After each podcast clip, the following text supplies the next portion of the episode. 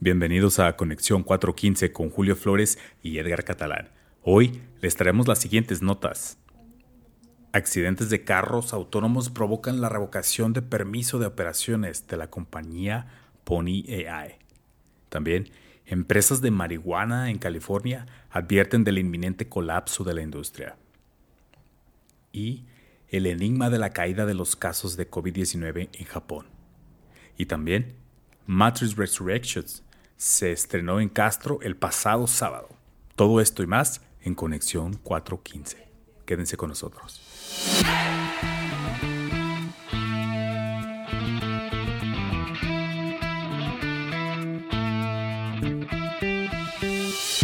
Esta semana le revocaron el permiso de operación a una compañía de carros autónomos, Edgar, por chocar en Fremont.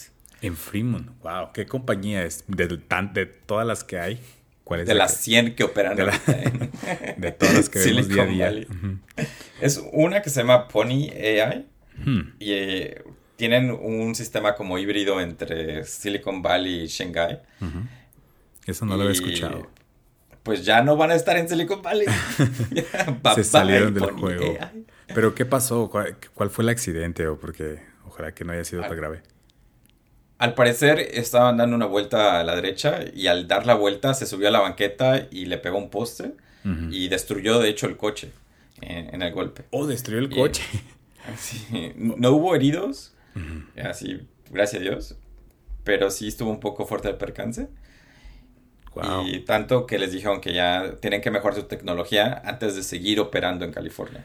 Oye, pero, sí, este, porque, o sea, si, se destruyó el coche, suena que si hubiese habido alguien ahí, hubiera estado muy cabrón, ¿no?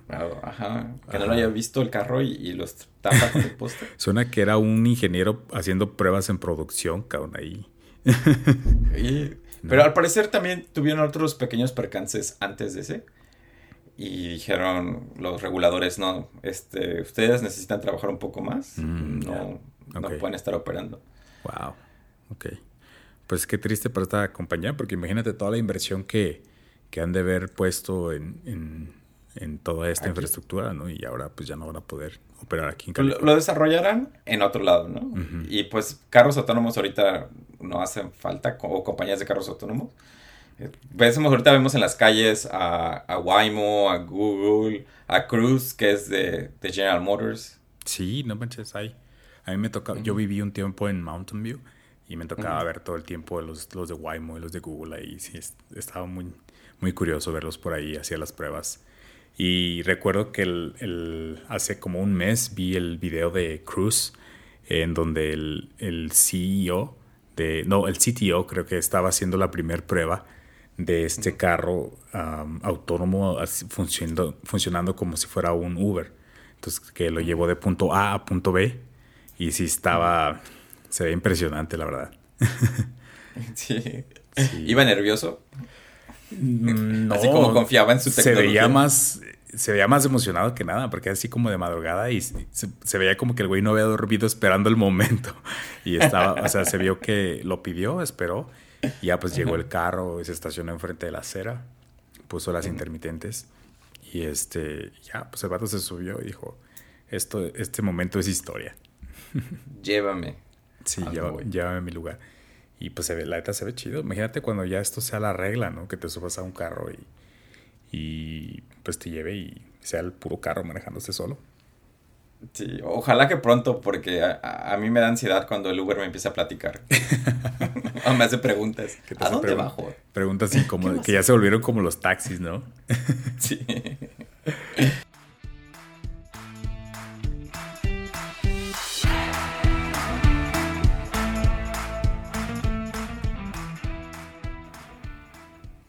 Ok, Julio, pues las empresas de marihuana en California se están manifestando y están advirtiendo de este inminente colapso de la industria, que al parecer, bueno, lo que ellos dicen es que es debido a los altos impuestos que le están imponiendo el gobierno.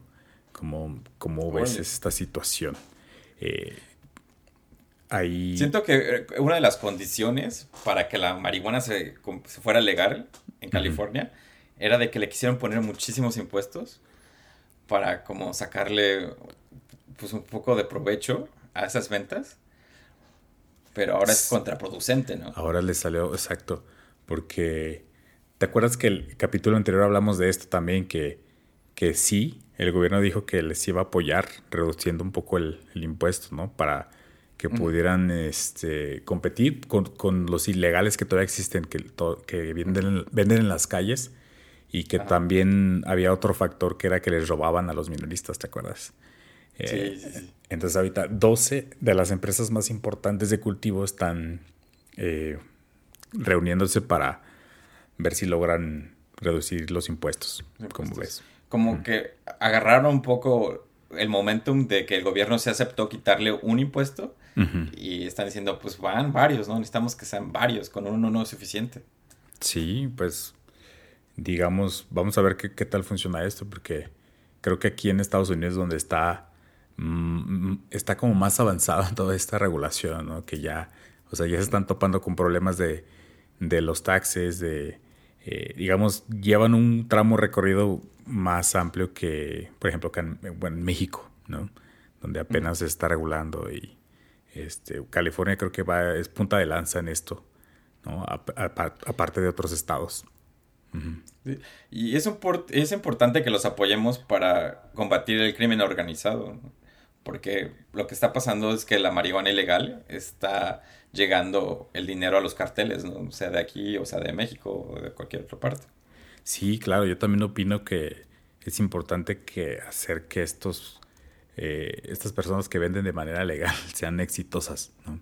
O sea, apoyarlas, porque si no, pues vamos a regresar a la situación anterior. Y pues no no está nada es, chido. Es, es muy interesante que sea como un, caso de estudio para todas esas cosas que son ilegales ahorita, que tal vez queramos que no sean ilegales en el futuro. Oh, sí. Y, ver cómo pues afecta, ¿no? El hecho de que le quieras imponer un precio o digo un impuesto, de que no vas a poder competir con la ilegalidad que está en las calles, porque siempre va a ser más caro, más barato. Sí, o sea, es exacto, ellos también se pueden adaptar, ¿no?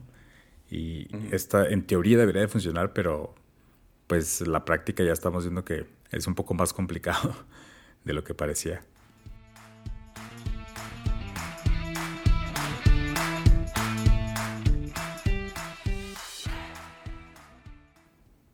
Y hay un enigma, Julio, en la caída de los casos de COVID-19 en Japón. Ahorita ya llevan dos meses con prácticamente no pandemia. Y están, hay expertos que se están preguntando por qué. O sea, porque fue una caída muy dramática en los casos. Más o menos saben por qué ellos están haciendo bien, es porque están vacunados. Sí, tienen, tienen la teoría de que es por esta, digamos, adherencia que tienen los japoneses a seguir las reglas sociales de distanciamiento, de vacunas y prácticamente que ellos sí están siguiendo las recomendaciones.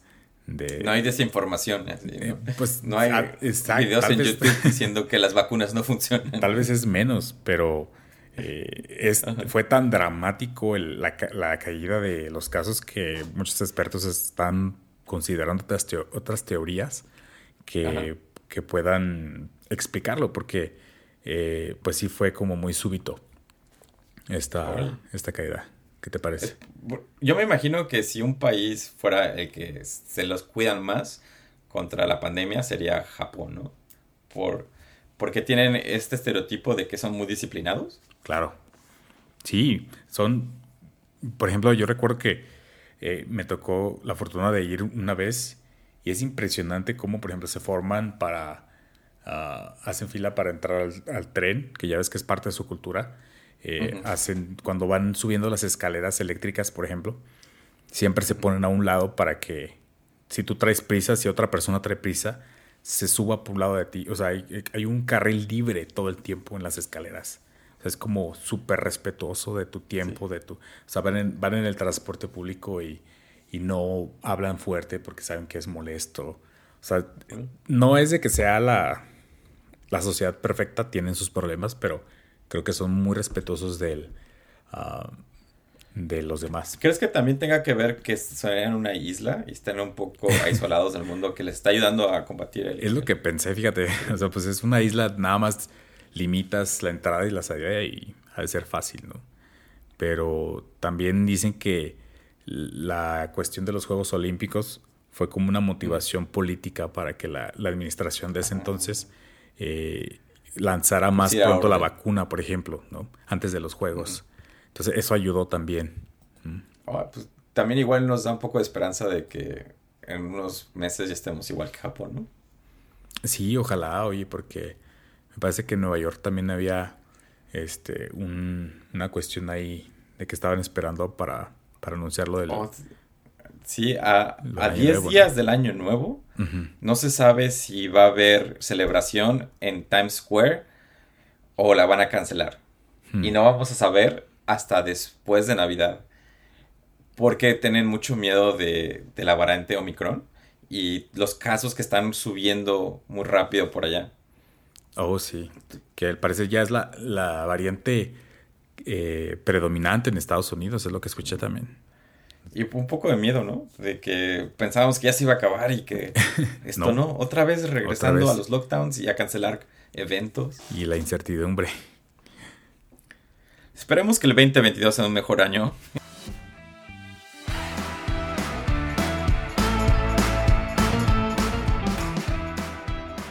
Este sábado pasado estrenaron la película de Matrix Resurrections en el cine de la Castro.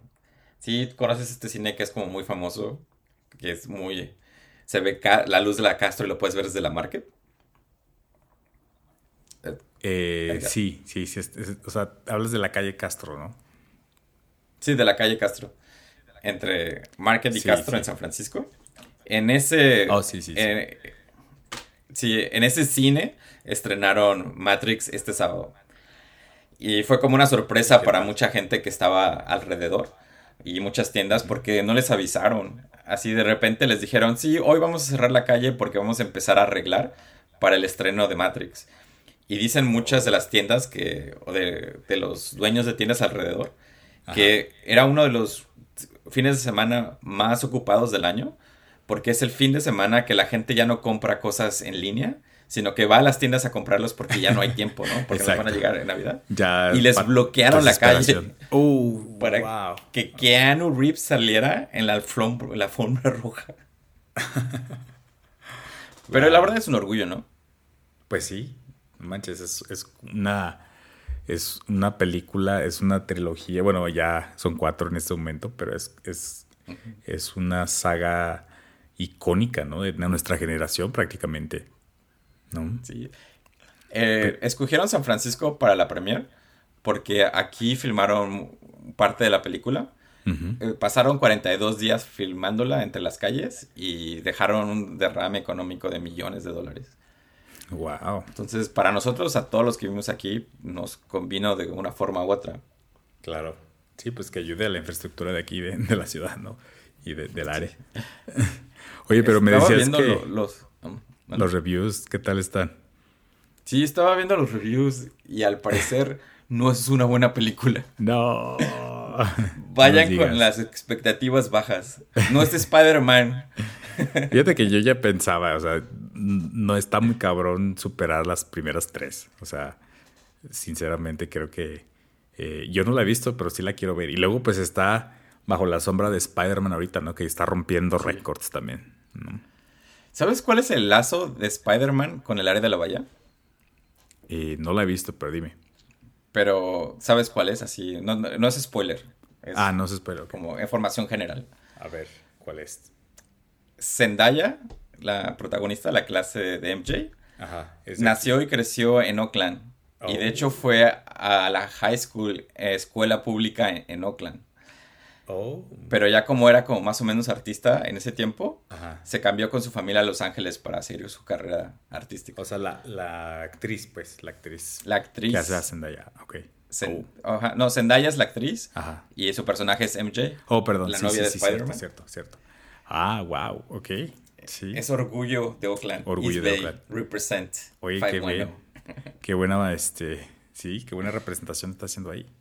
Sí, triunfando en Hollywood. Genial. Pues ahí tenemos Más que Matrix Resurrections. ok, pues fíjate, las dos películas más este, famosas del momento están siendo representadas en Bay